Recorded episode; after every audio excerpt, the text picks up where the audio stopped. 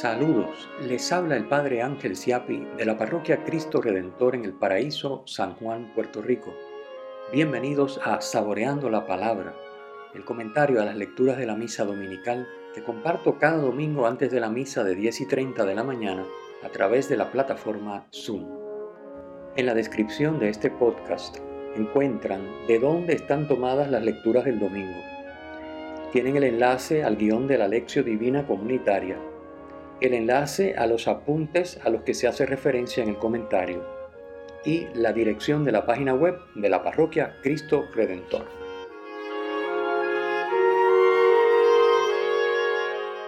En el nombre del Padre, del Hijo y del Espíritu Santo. Amén. Dios Todopoderoso y Eterno, que con amor generoso desbordas los méritos y deseos de los que te suplican.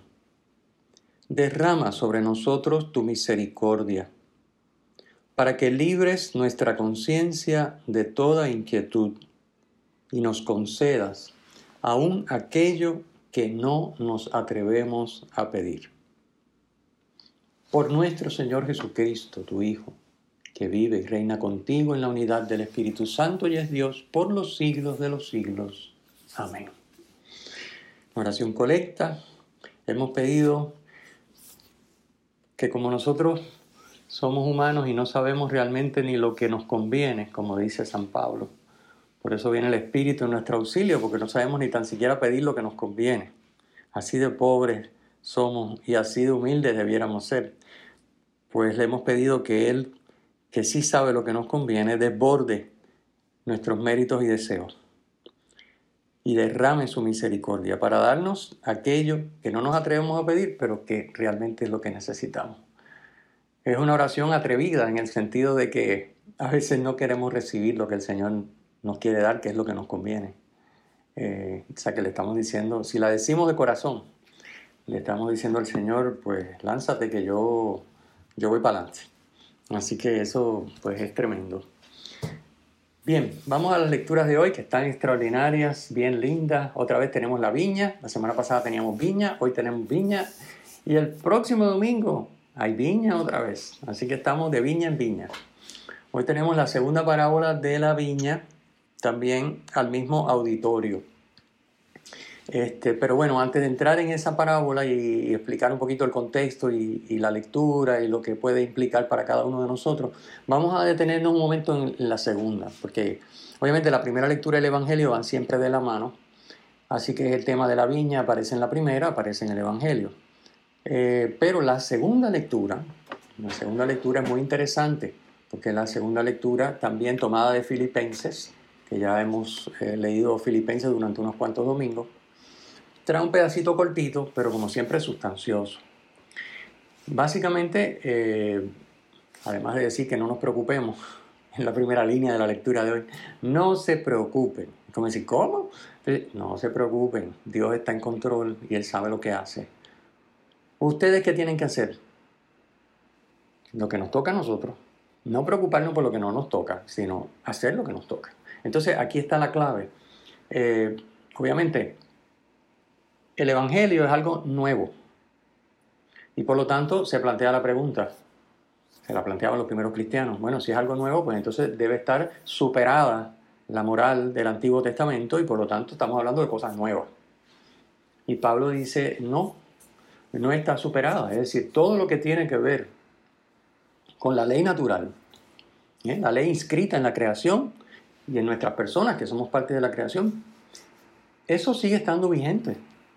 Esos valores que durante siglos los pensadores eh, griegos estuvieron exponiendo eh, están vigentes. Entonces San Pablo lo dice de esta manera. Lo verdadero, noble, justo, puro, amable, laudable, todo lo que es virtud o mérito, tenerlo en cuenta. Es decir, eso no está abolido. Todas esas virtudes, la prudencia, eh, la justicia, la, la veracidad, eso no está abolido. Pero añadan lo que es propio del cristianismo. ¿Y eso dónde lo van a ver? Bueno, dice San Pablo, lo ven en mí, todo lo que yo les he enseñado, todo lo que yo les he entregado, todo lo que yo les he explicado y todo lo que ustedes han visto en mí. pónganlo por obra también.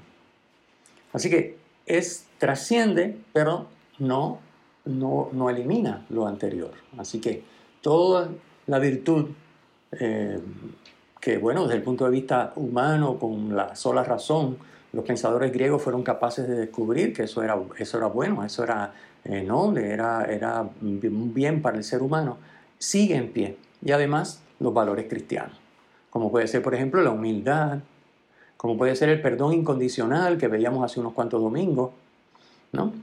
Entonces, esta lectura eh, es también una llamada de atención para cada uno de nosotros, porque hay que tener, a veces es muy fácil desviarnos y, eh, por un lado, creer que estamos haciendo todo porque estamos quizás, como decimos entre comillas, cumpliendo con Dios, cumpliendo con Dios, porque bueno, hacemos nuestras oraciones, el rosario, voy a la misa, eh, comulgo, ta, ta, ta, eh, me porto bien, todo lo que siempre decimos, ¿verdad? Pero, oiga, y los valores de la justicia, la amabilidad, todo lo que es virtud o mérito, lo estoy teniendo en cuenta en, al mismo nivel, es decir, en el sentido de que tengo que vivirlos igual. No puedo descartar eso en pro de decir, bueno, yo voy a vivir la humildad, y voy a vivir este, el perdón, pero, pero bueno, aquí en el mundo yo, soy, yo perdono y yo soy humilde, yo reconozco que todo me lo ha dado Dios, pero aquí si yo no me defiendo, ¿quién me defiende? Así que de vez en cuando la trampita, ¿eh? y de vez en cuando la mentirita, y de vez en cuando alguna que otra deshonestidad, pero pequeña, ¿eh? pequeña, no nada que sea que me vayan a meter preso ni nada de eso. Entonces, cuidado, ¿verdad? Dice Pablo, cuidado. Así que yo le pongo aquí algunos ejemplos, más, más bien para que cada uno pues luego tome esto en el documento. Recuerden que este documento siempre está disponible en el enlace donde está el podcast. Este, después que esta grabación se convierte en un podcast, esto que yo estoy diciendo. Y en el, en el pie, en la explicación, siempre está el enlace a este documento y, a la, y al guion de Lexio. No se olviden de eso, el guion de la Lexio está disponible también, que tiene más contenido que lo que yo estoy diciendo y algunas preguntas muy buenas. Si uno quiere realmente sacarle el jugo a las lecturas, y hacer casi, yo diría que como un mini retiro durante la semana, pues vale la pena volver a mirar estas lecturas y tomar el guion de la lección, releerlo, tomar las preguntas que hay allí y trabajarlas en plan meditación, etc. Bueno, les pongo aquí unos ejemplos. Pongo ahí, cuidado con vivir la verdad en lo que atañe al otro, pero la justificación de la mentira en lo propio. Eso es tan fácil siempre hay una explicación de por qué nosotros no hacemos lo que debemos hacer. Cuidado. Cuidado con vivir la humildad, que realmente sería una falsa humildad. Pero, por ejemplo, no la honestidad. Es decir, no soy honesto en mis cosas, no soy honesto en mis negocios, no soy honesto en mis transacciones, no soy honesto con, en mis eh, promesas o relaciones con los demás, ¿verdad? Se esperan unas cosas de mí, yo las he prometido o hay una expectativa y yo la quiero cumplir, pero eh, la paso por alto y no, no soy honesto. Este, y luego me excuso, claro. Eh, ahora soy muy humilde, ¿eh? muy humilde. Yo sé que todo me lo da Dios y Dios es muy bueno y Dios es misericordioso y cuidado, ¿eh? Cuidado con vivir la caridad, pero no la justicia. Uy, eso es tremendo, ¿no? Yo ayudo a los demás y soy muy generoso, pero eh, no, soy justo. Es decir, si me puedo quedar con algo que no es mío, me lo quedo si puedo mentir de alguna manera, una trampita pequeña, ¿eh? que no vaya yo a ir preso, pero ¿por qué no? Si todo el mundo lo hace. Diga, cuidado, pero por otro lado soy caritativo, así que como la limosna borra todos los pecados, dice la escritura, pues ya está, yo sigo haciendo mi trampita y sigo siendo generoso. Así que, eh, ojo, cuidado. Cuidado con la obediencia rígida a los ritos, pero no a las leyes civiles justas. ¿eh? Es decir, eh, hay leyes civiles justas y hay leyes civiles inmorales, ¿verdad? Como la ley del aborto. Pues eso, es inmoral. La eutanasia que están trabajando en Europa, sobre todo ahora en España, está en el candelero. Bueno, perfecto. Eso es inmoral, así que esa no la tengo que obedecer porque eso ni tan siquiera es una ley. Pongo la distinción leyes civiles justas, pero obviamente la ley que no sea justa no es ley. Así que eso no tengo por qué obedecerlo. Pero bueno, mucho escrúpulo y mucha delicadeza y mucha insistencia en que, qué sé yo, no sé, Cualquier ejemplo que a ustedes se les ocurra. Las cosas que son de Dios, todo perfecto, todo mm, el pulcro, limpio, es más, más allá. Yo soy más allá que, el común de los mortales, por lo que yo le quiero demostrar a Dios que yo lo amo. Y lo hago en esas cosas, pero entonces las leyes me las salto. O sea, un pare me lo puedo comer tranquilamente porque no pasa nada. Eh, ¿Verdad? Y así, eso es un ejemplo tonto, pero por poner un ejemplo, cualquier otro ejemplo de ley civil justa, que yo simplemente la cumplo a media o no la cumplo, pero Dios sabe que yo lo amo a Él sobre todas las cosas. ¿eh? Así que esta, esta dicotomía, esta dualidad que se da muchas veces en nuestra vida, cuidado con vivir el respeto de lo divino, pero no el respeto del hermano. O sea, respeto a Dios, sí, sí, sí, eso es, para mí es lo más grande y yo, Dios me libre de... Pero entonces, al hermano, bueno, con ese se le puede de vez en cuando faltar un poquito de respeto, porque total, es un ser humano igual que yo. ¿no? esto es un problema que vale la pena que lo meditemos. Bueno, ya expuse el tema, no vamos a abundar más porque es más de lo mismo, y ustedes con eso pueden trabajar. Vamos al Evangelio, que es el plato fuerte siempre. Bueno, el Evangelio de hoy, otra parábola de la viña, es, mm, vamos a explicar el contexto para que se entienda eh, la parábola, porque a veces uno le puede, por ejemplo, si uno no sabe el contexto, uno le sorprende cómo son tan agresivos los labradores con los enviados del dueño. dice, bueno, pero la viña es del dueño. Y bueno, pero ¿cómo, ¿y cómo es posible que simplemente manda un enviado a percibir lo que le corresponde? Pues sí, le corresponde si él es el dueño. ¿Y cómo, y cómo entonces le caen a palo y no solo los matan? Pero ¿cómo, se pone la gente tan agresiva? Bueno, así somos los seres humanos. ¿eh? Cuidado con dejar que las pasiones tomen control de nuestra vida, que eso es lo que está de moda, porque uno llega a hacer cosas de las cuales después se arrepiente toda su vida. Así que, bueno, era común en la época de Jesús que muchas tierras pertenecieran a propietarios que vivían en el extranjero y que las tenían arrendadas a judíos. Estos dueños ausentes exigían rentas, como era lógico, de lo que debían producir sus propiedades.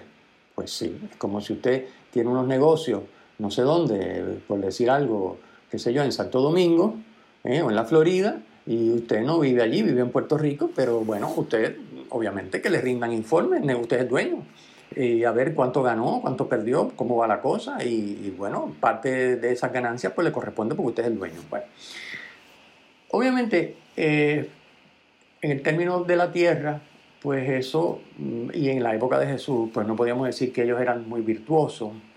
Como en todas partes, había abusadores y había eh, estos dueños ausentes que explotaban a los labradores, aquellos que tenían arrendada la tierra.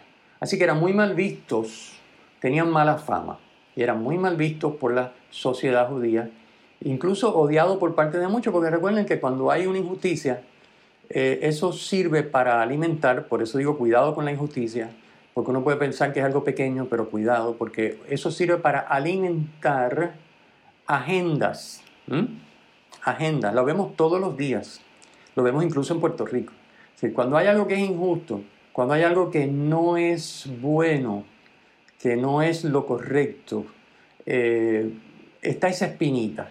Entonces viene alguien, un agitador que tiene su agenda, y señala eso y hace un revolú con eso, ¿verdad? Este, y lo convierte en una bola de nieve porque, claro, le sirve para adelantar su agenda. Tiene razón en el sentido de que es una injusticia o es algo que no está bien, pero no tiene razón en el sentido de que él no, que no, pretende que eso se, se subsane o se mejore, sino que lo que pretende es adelantar su agenda. Bueno, eso mismo también pasaba en época de Jesús. Y entonces, pues obviamente, habían los que estaban opuestos a todo tipo de injerencia extranjera, incluso a estos dueños ausentes, y por lo tanto, pues estaban a favor de que es más, que manden, manden los criados que, que los maten. Así que Jesús toma esa realidad y construye una parábola. Por otro lado, sabemos que esa parábola, lo que está, lo vamos a ver ahora en el próximo párrafo, lo que está es describiendo la historia de Israel, la relación de Israel con Dios. ¿Okay? Pero él se basa en esta realidad existente en su época sociopolítica, eh, económica, y para construir la parábola. Luego, lo otro que hay que saber también es que el derecho, en aquel momento, en esa época, le concedía una tierra que quedara sin dueño. Si una tierra, por ejemplo, el dueño muriera y nadie la, eh, no tuviera herederos o familia, lo que fuera, pues entonces una tierra que quedara sin dueño por, según el derecho vigente le correspondía a los primeros que tomasen posesión de ella. Imagínense ustedes qué clase de revolución se forma Es decir, de momento corre la voz, mira, se murió fulano y no tiene heredero. Y se forma el revolum todo el mundo para tomar posesión de la tierra, porque el primero que tome posesión es el dueño, el nuevo dueño. Esto es importante saberlo, porque si no, no se entiende la lógica de por qué en la parábola los labradores, cuando ven venir al hijo, dicen, lo matamos y nos quedamos con la propiedad. Y es por esto. Cuando ellos ven venir al hijo, ellos asumen que el dueño murió y que por eso el hijo viene. Porque si no, pues el dueño hubiera mandado criados como siempre, emisarios como siempre. Al no venir los emisarios, sino venir el hijo, la lógica de ellos es, bueno, se murió el dueño. Así que si matamos al hijo, nos quedamos con esto, esto es nuestro. Esa es la lógica. Así que todos esos detalles están ahí en esa parábola que Jesús construye y que, como dije, refleja la relación entre Dios y su pueblo. Porque, como nos dice la primera lectura, la viña es Israel. ¿Okay? Aquí les pongo una explicación que está en el guion de la lección de hoy del padre Fidel Oñoro, biblista, eh, que dice, lo voy a leer, la parábola en realidad es una alegoría. ¿Qué quiere decir alegoría? Pues que cada elemento tiene un correspondiente en la realidad. La viña es Israel. La viña también es Jerusalén. Y la viña es el reino de Dios. Cuando dice, se les quitará a ustedes y se les dará a otros que produzcan fruto, estamos hablando de que la viña, que es Israel, ¿eh? de donde proviene la, iglesia, eh, ya en el reino de Dios se les va a quitar a ellos porque ellos no sirven como líderes religiosos y como guías del pueblo, Dios los va a quitar y va a poner a otros. Así que también puede significar el reino de Dios. Obviamente el propietario es Dios, el propietario de la viña es Dios. Los viñadores eh, o, los labradores son los líderes de Jerusalén, aquellos que están escuchando, los que están, a los que Jesús les dirige la parábola, igual que la semana pasada, el mismo auditorio. Los frutos son las buenas obras de justicia que Dios espera que se hagan. Esto lo aclara la primera lectura, la primera lectura de hoy. El rechazo de los siervos que envía el dueño es el rechazo de los profetas. Israel siempre rechaza a los profetas. Los verdaderos profetas acaban lapidados. El envío y el rechazo del Hijo, obviamente es el envío y el rechazo de Jesús. El castigo de los viñadores homicidas es la destrucción de Jerusalén, como narra la primera lectura de hoy, ¿verdad? ¿Y qué voy a hacer con esa viña si ya he hecho todo lo posible? Pues ¿saben lo que voy a hacer? Voy a quitar la tapia, voy a quitar la cerca, que la pisoteen, que la destruyen y que no quede nada. Bueno, pues eso va a pasar con Jerusalén. Jerusalén, pues en el año 70, queda liquidada, como el templo en ruinas, que eso era ya, imagínense, casi para, para los judíos eso era el final del mundo. Y los nuevos viñadores, ¿quiénes son los nuevos viñadores que van a recibir la viña para que produzcan frutos? Pues la iglesia. Y ahí estamos tú y yo, nosotros somos los nuevos viñadores, así que cuidado con los frutos que estamos produciendo. ¿Qué frutos estamos produciendo? Esa es la pregunta final que nos tenemos que hacer siempre. ¿Qué frutos yo estoy produciendo? Bien. Otros detallitos que tiene la parábola muy interesante. Fíjense que los labradores matan al hijo con plena responsabilidad. Ellos saben que es el hijo. Según la parábola, ellos ven venir al hijo y dicen, ah, es el hijo, vamos a matarlo. O sea que en la parábola deja entrever que los líderes del pueblo sí sabían quién era Jesús. Por lo menos debieron haberlo sabido porque las obras de Jesús lo acreditaban de sobra. ¿Quién puede hacer lo que Jesús hacía? Así que Jesús, de hecho muchas veces lo dice, si no me creen a mí, le dice a los discípulos, crean a las obras que hago. Las obras les dicen quién soy yo. Así que eh, ese hijo estaba plenamente acreditado por sus obras. Obras que obviamente los líderes religiosos rechazan y por lo tanto rechazan al hijo y no solo rechazan al hijo, lo matan, como en la parábola. Jesús está, está eh, diciendo que él va a morir en la parábola. Y un detalle muy interesante, al hijo en la parábola lo matan fuera de la viña, dice, lo empujaron fuera de la viña y lo mataron. Pues a Jesús también, que es el hijo, lo van a empujar fuera de la viña, o sea, lo van a sacar de Jerusalén y lo van a crucificar fuera de las murallas de Jerusalén.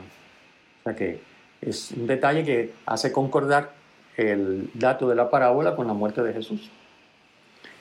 Finalmente, la cita del Salmo 117 o 118 este salmo es muy conocido, el salmo que cantamos en la Pascua, ¿verdad? El día de Pascua y en la octava de Pascua.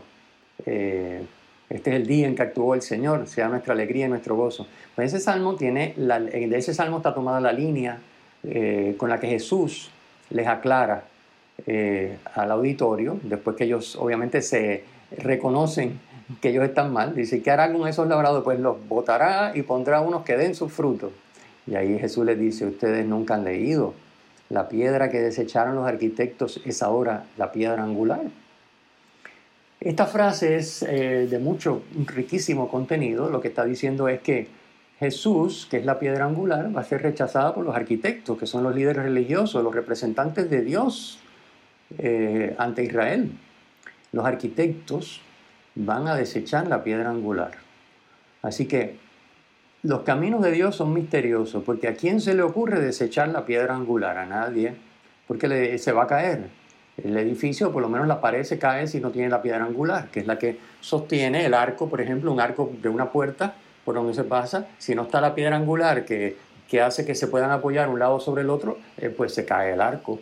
Así que la piedra que desecharon es ahora la piedra angular. Los jefes han desechado a Jesús, que es la piedra angular, pero los caminos de Dios son misteriosos para los hombres. ¿Recuerdan la segunda lectura del domingo pasado? ¿Y cómo, cuál es el camino misterioso por el que Dios llega a nosotros? El camino de la exaltación que pasa por la humillación. ¿Recuerdan la segunda lectura? Y si no la van y la leen, del domingo pasado, Filipenses 2, 1 al 11. Es decir, Cristo, porque no se aferró a su condición divina, ni a nada, por supuesto, eh, fue capaz de ponerlo todo, someterlo todo a la voluntad del Padre. Por eso se le dio el nombre sobre todo nombre. Es decir, Jesucristo es glorificado sobre todo porque se humilló por debajo de todo. Jesucristo cogió el último lugar y por eso le corresponde el primero. Son los caminos misteriosos de Dios. Pero es el camino que se tiene que repetir en cada uno de nosotros, seguidores de Cristo. Esto es importante. No hay otro camino fuera de la cruz para dar fruto. Si nosotros queremos ser de los que damos fruto, no es cuestión de portarse bien. Hay que tomar el camino de la cruz. El que quiera ser mi discípulo, dice Cristo con extrema claridad, que se niegue a sí mismo, es decir, que no haga lo que le da la gana, sino lo que Dios quiere, niéguese a sí mismo, tome su cruz y sígame. Es el único camino para dar fruto. No se puede dar fruto de otra manera. Bien, notamos que los líderes religiosos se aferran a su posición de autoridad y a sus seguridades. Qué terrible, ¿verdad? Es decir, prefieren su posición de autoridad su seguridad, su fama, todo lo que tú quieras, ¿verdad? Todo, obviamente ellos tenían aquello montado, ¿no? Aquello, ellos vivían de eso, las familias sacerdotales vivían de eso, así que ellos tenían eh, su modo vivendi, tenían todo organizado y, bueno, supuestamente estaban ahí que sirviendo a Dios. Algunos quizás lo haría de buena voluntad, pero hombre, al llegar el hijo, cerrarse así completamente y no querer reconocer al hijo, no querer abrirse a sus enseñanzas, no querer ver las obras que lo acreditan como el hijo de Dios, pues ya eso ahí no hay buena voluntad. Entonces, prefieren aferrarse a lo que tienen, que incluye el cumplimiento estricto de la ley, y cuidado con esto, porque a veces nosotros nos aferramos al cumplimiento estricto de la ley, pero no queremos acoger al Dios amor en la persona de su Hijo. Pues nos puede pasar lo mismo que a ellos. Pierden el reino de Dios. La parábola dice, se les va a quitar a ustedes la viña y se le va a dar a otro. Es decir, el reino de Dios, la viña, se les va a quitar. Así que ¿Qué enseñanza podemos extraer de esta parábola riquísima en contenido? Bueno, pues cosas muy prácticas, pero que hay que interiorizar y que toma tiempo interiorizar. Yo nada más las voy a mencionar rápidamente para poder terminar a tiempo, pero hay, esto requiere trabajarlas poco a poco e interiorizarla. Primero, Dios es el dueño de la viña, Dios es el dueño de todo. No solo de la viña en el sentido del pueblo de Israel, de la iglesia, Dios es el dueño de todo. La viña podría ser el mundo entero, la creación completa. Dios es dueño de todo, y de ti y de mí. Es dueño. ¿Por qué? Porque nos creó de la nada. ¿Y por qué? Porque nos redimió sin ningún mérito de nuestra parte. Así que es el dueño. Punto. Segundo, los seres humanos somos administradores, como los labradores de la parábola. Tanto si somos líderes religiosos a los que Jesús está dirigiendo en su parábola, como si desempeñamos cualquier otra función, si somos padres de familia, si somos empresarios, si somos artesanos, si somos músicos, lo que sea. Cualquier función, nosotros somos administradores y Dios es el dueño de todo, incluyendo de nosotros, de todos nuestros talentos, de nuestras capacidades, de nuestros bienes materiales, de nuestro tiempo. Dios es el dueño. Nosotros somos administradores. Entonces, conclusión, no es posible, nos enseña la parábola, tener los dones de Dios sin Dios. No es posible quedarme con la viña y matar al dueño de la viña, o a su representante, o a su hijo. Es imposible, eso no se puede hacer. Me quedo sin la viña, dice el final de la parábola. Si yo hago eso, me quedo sin la viña. Entonces, el mundo de hoy está empeñado en matar al dueño de la viña para quedarse con la viña. ¿eh? Y de esto podemos citar miles de ejemplos que están ahora mismo en el candelero, ¿verdad? Mi cuerpo es mío, yo hago con él lo que yo quiera. Es decir, traspasen viña y piensen en el cuerpo. ¿El cuerpo es de Dios? Ah, no. El cuerpo es mío y Dios no tiene nada que decir. Es más, Dios no existe. Así que quitamos a Dios del cuadro matamos a Dios, como en la parábola, y yo me quedo con el cuerpo y hago con él lo que yo quiera. Lo que a mí me hace feliz. Imagínate tú, qué clase de criterio subjetivo, sin ningún tipo de referencia a la verdad, sin ningún tipo de referencia a Dios, que es la verdad. Jesús dijo, yo soy la verdad. Si yo no hago referencia a la verdad, estoy perdido, estoy ciego, estoy dando golpes a ciega voy al hoyo, me meto en el hoyo cada vez más. Eso es lo que está haciendo nuestro mundo. ¿eh? Todos estos temas, ahora la eutanasia, que está por ahí dándole duro, ¿eh? el, mal llamado matrimonio mm, de personas del mismo sexo o de lo que tú quieras, porque ya eso es lo que tú quieras. Si yo me quiero casar con un gato o con un perro o con mi mascota o con mi pajarito, pues da lo mismo, porque el matrimonio es lo que yo quiera, porque y como el sexo es fluido, ¿verdad? Pues entonces, este, sin ningún tipo de referencia a la verdad. O sea, olvídate de la biología, olvídate de la ciencia, no, no, no, no, no olvídate de eso. Eh, esa ley natural inscrita en la creación no tiene nada que ver. Yo no eso, olvídate, bótalo. Mata al hijo, mata al dueño de la viña, que la viña es mía para hacer lo que me dé la gana. Pero no puede ser porque la viña no es tuya, el dueño de la viña sigue siendo Dios. ¿Cómo tú vas a hacer eso? ¿Te va a destruir? Pues eso es lo que dice la parábola. Si tú haces eso, te quedas sin Dios y sin la viña. Es lo que está haciendo nuestro mundo, lamentablemente. Expulsa a Dios de la sociedad, expulsa a Dios de la vida pública, expulsa a Dios incluso de la vida comunitaria. Hay sitios donde no se puede hablar de Dios, eso, eso, es una falta gravísima, eso es una ofensa al prójimo porque estoy invadiendo su privacidad, no tengo por qué hablar de Dios porque yo no sé si el otro cree o no cree. Imagínense ustedes. Bueno, ¿a nosotros qué nos toca? Nos toca acoger a Dios poniendo los dones a su servicio por el camino de la cruz, es decir, haciendo su voluntad, que es la única manera de dar fruto. La única manera de tener a Dios y a sus dones es por el camino de la cruz, haciendo la voluntad de Dios, acogiendo a Dios, acogiendo sus dones y haciendo la voluntad de Dios con sus dones. Es la única manera que yo puedo tener a Dios y a los dones. Si yo quiero votar a Dios para quedarme con los dones, me quedo sin Dios y sin los dones. Esa es una enseñanza de la parábola clarísima. Obviamente la parábola está dirigida al pueblo de Israel y luego a la iglesia, pero eso se puede aplicar a cualquier cosa y es lo que estoy haciendo. Finalmente, Dios saca bien del mal que hacemos. Pero este bien no es que yo porque haga mal saco bien, porque entonces vamos a hacer todo el mal para que Dios siga sacando bien. No, no, no.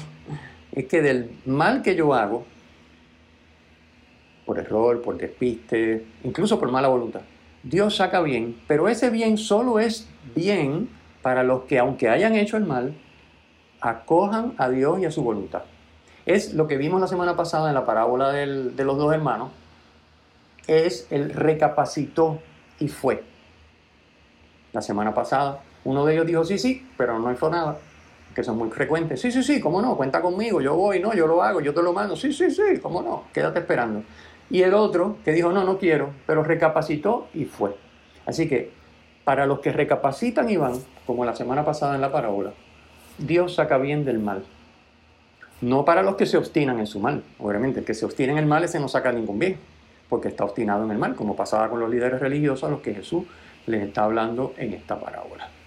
Muy bien, les dejo ahí entonces ya un par de citas del catecismo muy interesantes sobre cómo es la dinámica de, dar fruto y cómo esa dinámica le explica directamente el catecismo es Dios el que hace que nosotros demos fruto. Está explicada en esas dos citas que están en el documento. Así que ya con esto terminamos.